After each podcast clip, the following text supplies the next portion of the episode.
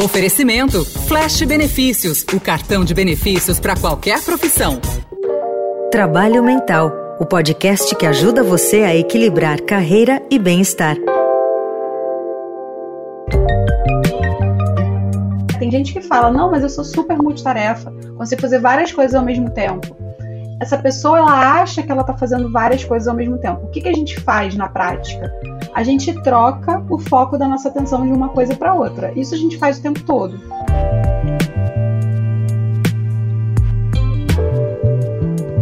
O WhatsApp pisca, você ainda está com a xícara de café da manhã na mão.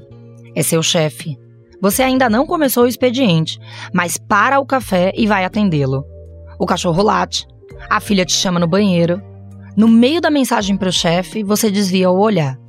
Começa a pensar na próxima reunião do dia, na lista de tarefas e o que vai ter para almoço. Se a multiplicidade de tarefas no local de trabalho já ajudava a confundir o nosso foco e a nossa concentração, no home office, com afazeres domésticos se misturando ao virtual, tudo piorou. E o seu chefe pensa: vou escrever no WhatsApp, afinal ela está em casa mesmo. Aí uma coisa leva a outra, sua cabeça vira um polvo, com muitos tentáculos segurando um pedaço da sua vida. Uma caótica vida no home office. Mesmo que você não esteja fazendo trabalho remoto, certamente está dividindo a atenção com várias questões da pandemia. Aulas online das crianças, uma crise econômica que apertou o orçamento e pode colocar o seu próprio emprego em jogo. Afinal, são mais de 14 milhões de desempregados no país. E se você está empregado, certamente está trabalhando mais e mais e mais do que antes. Eu sou Ana Paula Boni e este é o Trabalho Mental, série de podcasts do Estadão que fala de carreira e mercado de trabalho. Neste episódio de estreia da segunda temporada, vamos buscar entender como podemos minimizar as distrações do home office e melhorar o foco e a concentração no trabalho. Também vamos contar com a ajuda de especialistas para responder perguntas enviadas por você, leitor e ouvinte do Estadão, pelo nosso e-mail, nosso grupo no Telegram e nas redes sociais.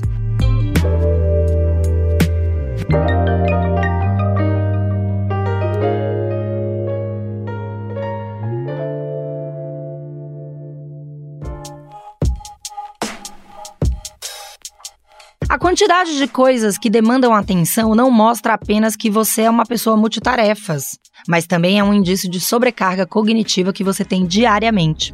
E estressar o seu cérebro com tantos canais de atenção pode levar a uma reação em cascata. A primeira delas é uma maior produção de hormônios e de outros mediadores da resposta ao estresse, como cortisol e adrenalina. Em doses elevadas, eles podem levar a doenças como hipertensão, diabetes, obesidade, insônia, entre várias outras. Além disso, tem todos os outros problemas que já conhecemos e tratamos aqui na primeira temporada: estresse, burnout, ansiedade.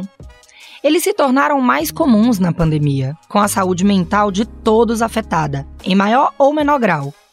E tudo indica que o home office veio para ficar.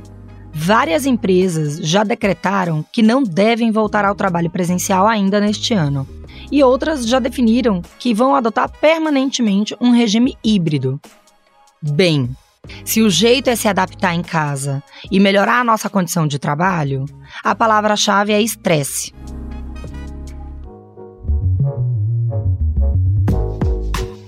Para falar sobre como nosso cérebro responde a tudo isso, Conversamos com Thaís Gameiro, neurocientista formada pela Universidade Federal do Rio de Janeiro e sócia da Nemesis, empresa que oferece assessoria e educação corporativa na área de neurociência organizacional para outras companhias.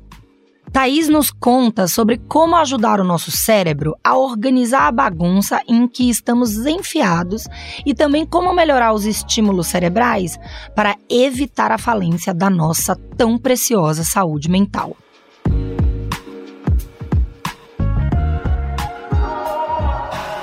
Thaís, qual a conexão entre o excesso de tarefas e as várias atenções que a gente precisa ter no home office, dentro de casa, indo da louça e da criança até o e-mail do chefe?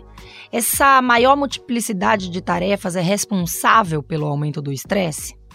Tem super a ver, né? Porque na verdade, do ponto de vista assim, né, do nosso cérebro, a gente não tem múltiplas atenções, né? A gente só tem uma atenção. A atenção ela é um, um processo cognitivo que permite que a gente foque em um aspecto do ambiente em detrimento dos outros. Então ela funciona como um filtro. Ela filtra aquilo que é mais relevante e ela ignora as outras informações, justamente porque nós não somos capazes de dar conta de tudo. Muitos estímulos são negligenciados pelo nosso cérebro, porque imagina, no momento que eu estou aqui falando com você, eu tenho que me concentrar na nossa conversa. Eu não consigo prestar atenção em você e prestar atenção no que está acontecendo do lado de fora e prestar atenção na criança e prestar atenção. Não dá, porque só tem um filtro. É claro que existe o que a gente chama de atenção periférica, né, que é um pouquinho aquela penumbra que a gente consegue ainda deixar passar, mas essas informações entram com uma riqueza de detalhes muito pobre. A informação que entra no nosso cérebro, ela não vem com tantos detalhes quanto aquilo que está literalmente no nosso foco atencional. Então isso estressa, porque no momento em que eu preciso dar conta de muitas tarefas ao mesmo tempo, eu sei que eu não vou conseguir, mesmo que inconscientemente, e o meu cérebro ele fica sobrecarregado, é como se o nosso HD ficasse lotado. E isso gera uma sobrecarga mental, que acaba gerando uma resposta de estresse, como o estresse que a gente vive né, no engarrafamento, ou quando a gente se irrita com alguma coisa, ou quando a gente se machuca, nosso cérebro entende isso como um sinal de perigo, né? Então, todas as respostas de estresse conhecidas, né, é aumento de batimento cardíaco, aumento de frequência respiratória, claro que num grau menor elas aparecem, e é por isso que a gente vê tantas pessoas sofrendo com os danos desse mundo louco que a gente está vivendo, né? Isso difere de uma pessoa para outra? Existe uma relação com a personalidade do ser humano, como ele se concentra nas tarefas, ou é tudo mais ou menos igual? Todos nós, né, todos os humanos que temos esse cérebro parecido, nós temos esse mesmo processo cognitivo. Então, a atenção ela é limitada, né? A gente só consegue prestar atenção em uma coisa de cada vez mesmo. Não difere de pessoa para pessoa. O que difere é a nossa capacidade de lidar com essa sobrecarga de informações. Tem pessoas que elas, ao longo da sua vida, das suas experiências, elas vêm treinando lidar com esse excesso de informação com menos ansiedade, priorizando melhor as suas tarefas, aceitando que ela não vai conseguir fazer todas as coisas ao mesmo tempo. Então tem uma série de estratégias para equilibrar essa sobrecarga. É mentira, então, quando a pessoa diz que ela consegue prestar atenção em tudo, que ela é multitarefas? Se a gente não presta atenção em tudo, então a gente muda a chave o tempo inteiro. É isso? Isso, perfeito. A gente não presta atenção em tudo, não é à toa que a gente vê acidentes. Então, quando a gente tem a sensação de que a gente está conseguindo, né? Tem gente que fala, não, mas eu sou super multitarefa essa pessoa ela acha que ela está fazendo várias coisas ao mesmo tempo. O que, que a gente faz na prática?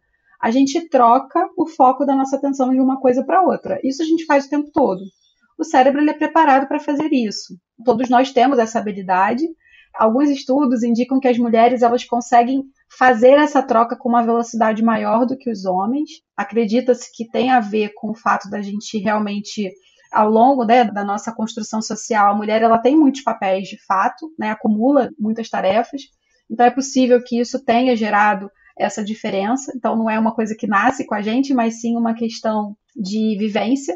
Mas no fundo, no fundo, todo mundo está fazendo a troca do foco. Só que como isso acontece muito rápido, a gente tem a falsa sensação de que a gente está conseguindo fazer tudo ao mesmo tempo. Só que isso tem um custo, quando a gente troca muito o foco da nossa atenção de uma coisa para outra, a gente nunca consegue ficar concentrado né, em uma determinada coisa por um tempo longo, a gente acaba perdendo tempo. Existe um tempo que a gente chama de atrelamento. Então, quando eu estou falando com você, eu levo um tempinho para eu me concentrar totalmente na nossa conversa. Se eu troco esse foco o tempo inteiro, eu fico perdendo esse precioso tempo a cada vez que eu faço essa passagem de bastão aqui no meu cérebro. Isso é muito custoso. Você está ali escrevendo uma matéria, revisando um relatório, trabalhando às vezes com números, com coisas que exigem muita concentração, e todo momento você está sendo interrompido. que, que acontece? Você toda hora tem que voltar do lugar onde você parou para lembrar o que você estava fazendo. Ao final do dia, você perdeu muitos minutos só para conseguir se engajar em uma determinada coisa, porque essa troca ela acaba tendo um custo que é um custo meio alto, além do próprio estresse que a gente comentou antes. Então, é melhor eu ficar o dia inteiro debruçada numa tarefa ou alternar as tarefas com micropausas entre elas? É, você descreveu a rotina que seria ideal, né? A gente ter momentos de concentração e foco, que é o que nos permite ser produtivo, mas esses momentos também não podem ser muito longos, porque cansa.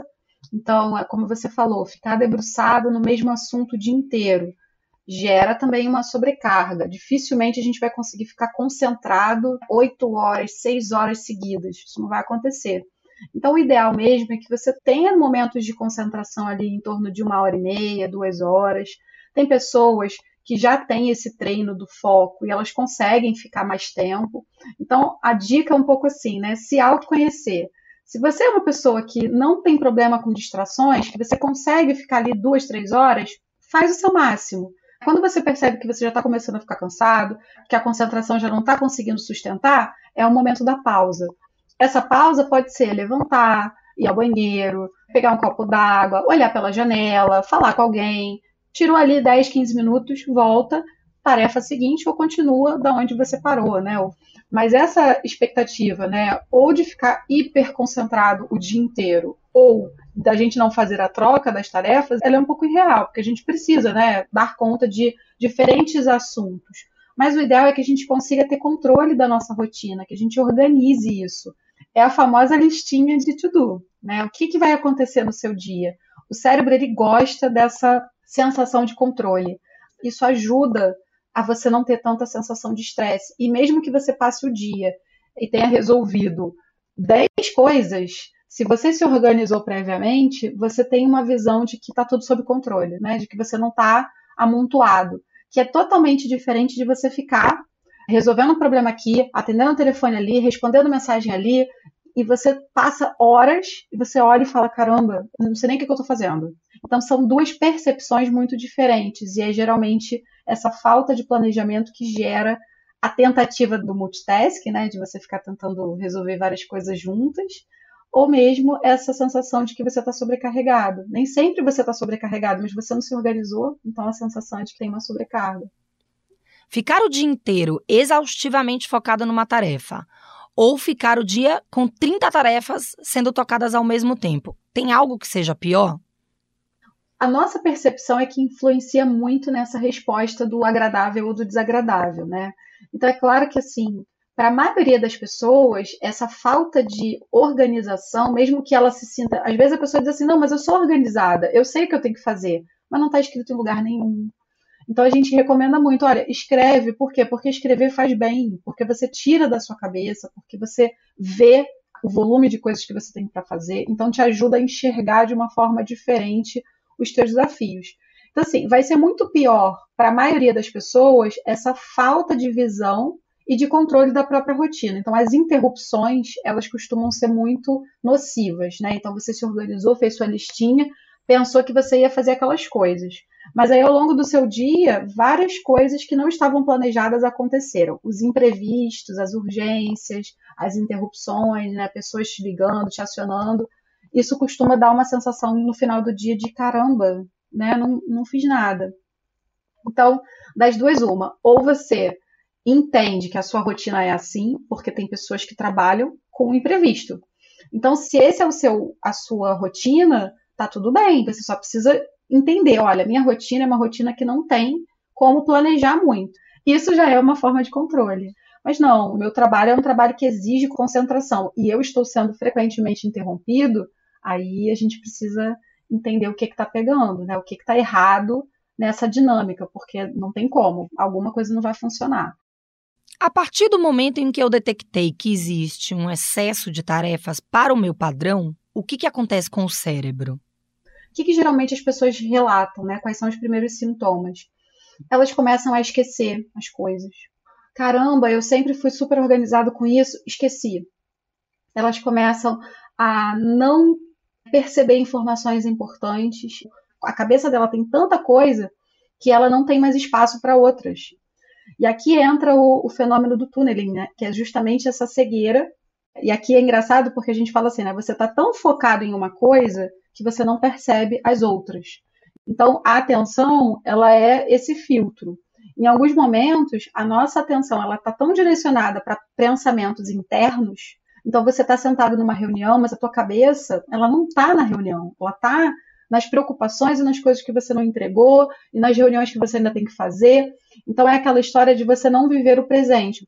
Quando a gente diz isso, é literalmente a sua atenção ela está direcionada para outro estímulo que não é aquele que você está vivendo agora. E aí nisso você não capta coisas importantes, né? Seu trabalho começa a ficar prejudicado, as pessoas começam a ficar com dor de cabeça, dor nas costas, tensão muscular, porque isso gera um padrão de estresse que faz com que o nosso corpo ele fique todo contraído. Porque o seu cérebro ele está de fato dizendo para você, olha, estamos numa situação de perigo. É assim que ele detecta essa sobrecarga. Quando ele liga esse sinal de alerta, a gente fica realmente num estágio de defesa. E isso, a longo prazo, gera muitos malefícios, né? Então, aquilo que a princípio era só um sinal de que você podia dar uma aliviada nessa pressão, começa a virar um estresse crônico.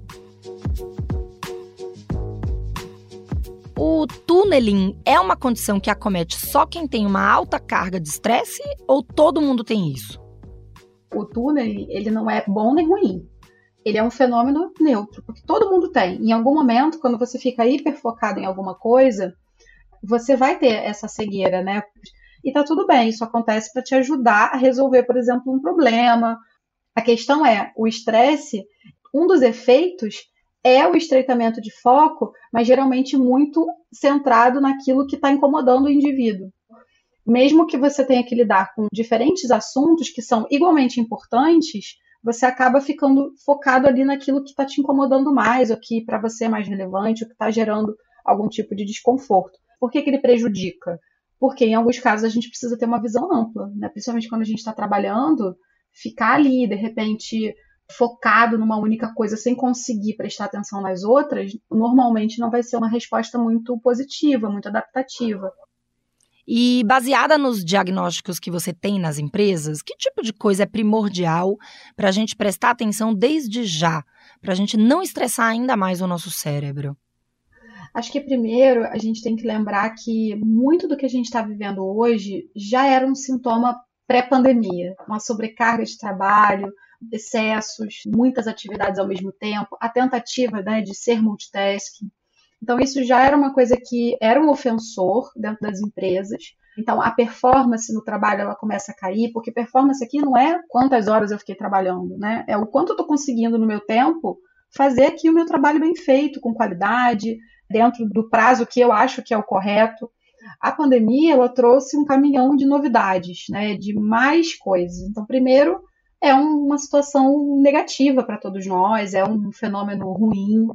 Especialmente aqui a gente está vendo muita dificuldade para a gente conseguir levantar a cabeça né, e, e ver a luz do fim do túnel. Então, isso está, sem dúvida nenhuma, gerando uma pressão emocional né, muito grande nas pessoas. Associado a isso, o trabalho remoto sem um espaço adequado, com a família toda junta, muita gente não tem um cômodo disponível para isso, aí temos os problemas de internet, de conexão.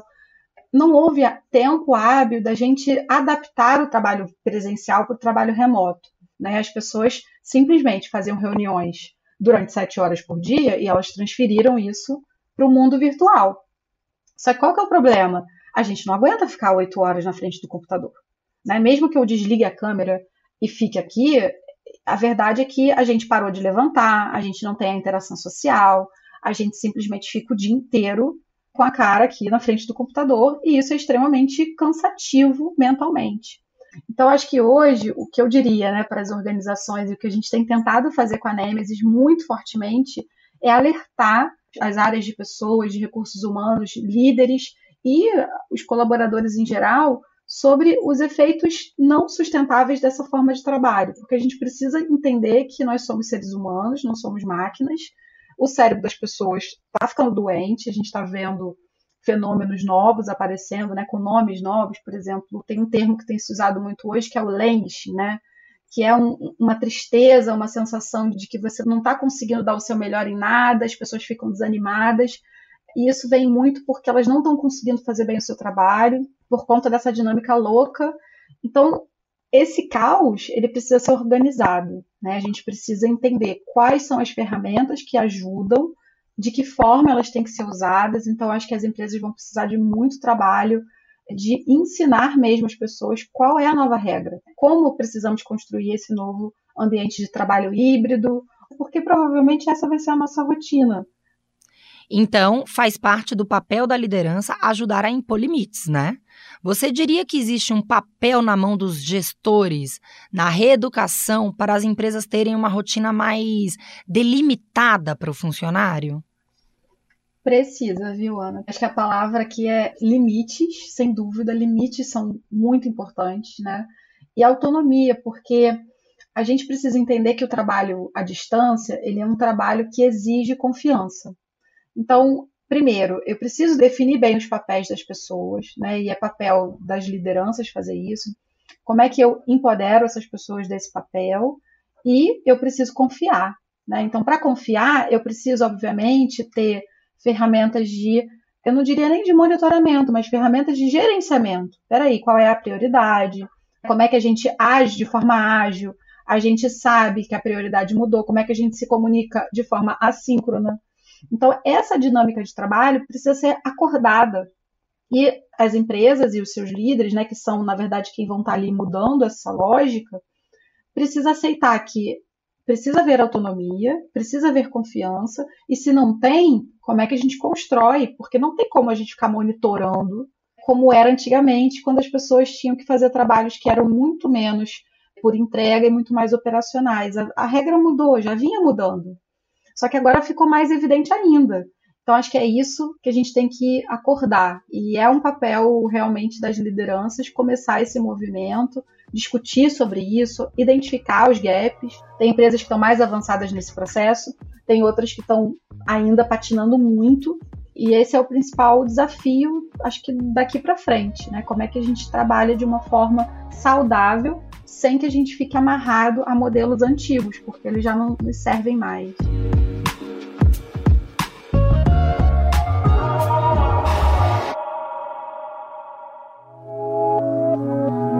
Suas dúvidas. Olá, eu sou Ana Barbosa, repórter de carreira e empreendedorismo do Estadão. Em todos os episódios do Trabalho Mental, eu vou fazer a ponte entre você, leitor do Estadão e ouvinte do nosso podcast, e os especialistas, para solucionar suas principais dúvidas sobre os temas abordados por aqui. Você pode enviar sua pergunta em texto ou áudio pelo nosso grupo do Telegram. Para nos encontrar, basta procurar por arroba Grupo Sua Carreira na barra de pesquisas do aplicativo. Também dá para participar enviando suas dúvidas pelo e-mail pme@estadão.com ou pelas redes sociais do Estadão, usando a hashtag Sua Carreira. As perguntas que vamos responder nesse episódio foram coletadas pelas redes sociais, principalmente o Instagram. Recebemos questões por meio das enquetes realizadas no Drops, do arroba Estadão, e das caixinhas de pergunta no nosso Instagram, EstadãoPME. Neste episódio, quem responde às suas dúvidas é a especialista em epidemiologia, Erika Watari Hirata, mestre pela Faculdade de Medicina de Sorocaba da PUC São Paulo, sócia-diretora da Watari Care, mentora de Health Skills e psicanalista em relações humanas. Uma das questões mais levantadas pelos leitores foi: por quanto tempo é possível se manter focado em uma reunião ou atividade de trabalho? Como melhorar a concentração durante essas tarefas? Antes da pandemia, as pessoas conseguiam se manter focadas durante 50 ou 60 minutos. Neste atual contexto de home office, as pessoas têm tido mais interrupções, têm tido mais distrações ao longo do dia as pessoas têm conseguido manter a concentração durante 30, 40 minutos, não mais que isso. Uma alternativa bastante utilizada atualmente é a pessoa dividir a jornada de trabalho em blocos de tempo intermitentes. Ela pode trabalhar ininterruptamente durante os 30, 40 minutos e entre um bloco de tempo e outro, é importante que ela faça intervalos de 5 a 10 minutos porque com esses intervalos a pessoa consegue relaxar a mente, consegue ativar as funções cerebrais e, inclusive, consegue melhorar as funções cognitivas. Além de dividir a jornada de trabalho para melhorar a concentração, a pessoa pode aos poucos ir incorporando no dia a dia as nove dicas que vou compartilhar com vocês. Primeiro, precisa eliminar qualquer tipo de dor ou necessidade fisiológica. Outro aspecto muito importante é cuidar da postura para prevenir dores localizadas nas regiões do pescoço, ombro ou lombar, onde se concentram as tensões do dia a dia. A pessoa pode planejar e organizar as atividades com antecedência, porque isso minimiza as preocupações. Ela pode fazer anotações importantes, porque isso pode contribuir para esvaziar a mente naquele momento. Uma outra dica básica, porém muito válida, é manter o ambiente de trabalho organizado e limpo. Ouvir músicas instrumentais pode manter o relaxamento mental e também proporcionar a concentração por um tempo maior. E meditar porque ajuda a pessoa a treinar a concentração e o foco. A Erika Motoda pergunta: Como reter informação quando a cabeça parece que já está lotada de coisa? O nosso cérebro recebe através dos cinco sentidos cerca de 40 bilhões de bits por segundo de informações porém consegue processar apenas cerca de 2 bilhões. Por isso, é fundamental saber filtrar as informações que recebemos ao longo do dia. Além de filtrar as informações, a pessoa pode praticar alguns exercícios mentais para manter a mente saudável e conseguir reter ou memorizar informações com mais facilidade. Pode associar a informação em uma imagem, porque o cérebro trabalha melhor com imagens ou pode criar histórias imaginárias para transformar as informações relevantes em representações marcantes, justamente para chamar a atenção do cérebro. Até mesmo jogar cartas, xadrez, fazer palavras cruzadas ou aprender um novo idioma. O mais importante é que a prática do exercício mental deve ser escolhida de acordo com a preferência pessoal de cada um. A atividade física proporciona um bom funcionamento cerebral e mental. Ajuda, inclusive, a reter melhor as informações, porque os exercícios físicos melhoram a função cardiovascular, que faz aumentar o fluxo sanguíneo do cérebro e que, por sua vez, promove o aumento das conexões conexões na região do hipocampo, que é responsável pela nossa memória. A alimentação também é um outro fator importantíssimo para manter a mente saudável. De acordo com alguns especialistas, a melhor opção é o consumo de muitos vegetais e frutas da estação e peixes que são ricos em ômega 3 feijões e fígado, que são ricos em ácido fólico, e as sementes e óleos vegetais, que são ricos em vitamina E. Mas assim, é fundamental saber que não existe uma pílula mágica. É necessário sim pôr a cabeça para trabalhar. É necessário estimular o cérebro e a mente. Existem perfis comportamentais que têm mais facilidade para ter foco? Quando falamos de comportamentos, estamos falando de um conjunto de reações e atitudes de uma pessoa que está inserida num determinado contexto social e ambiental. Ou seja, os comportamentos estão ligados diretamente aos hábitos e ao estilo de vida de cada pessoa. Mas assim, é fundamental dizer que todos nós podemos treinar a mente para melhorar a concentração e o foco, porque isso está muito ligado mais a uma escolha de vida do que a um perfil.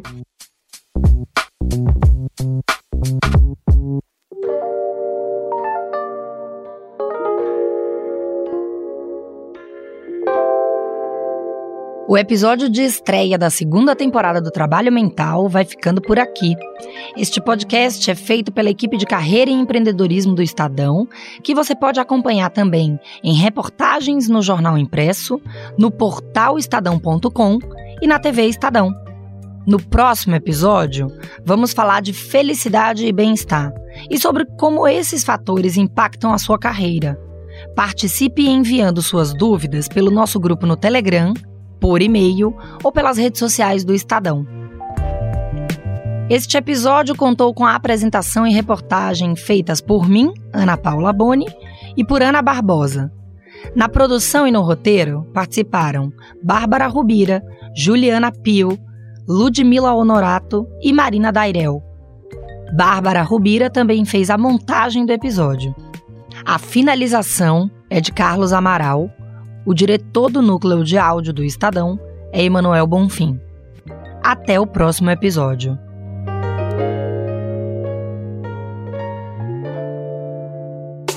Podcast Trabalho Mental foi apresentado por Flash Benefícios, o cartão de benefícios para qualquer profissão.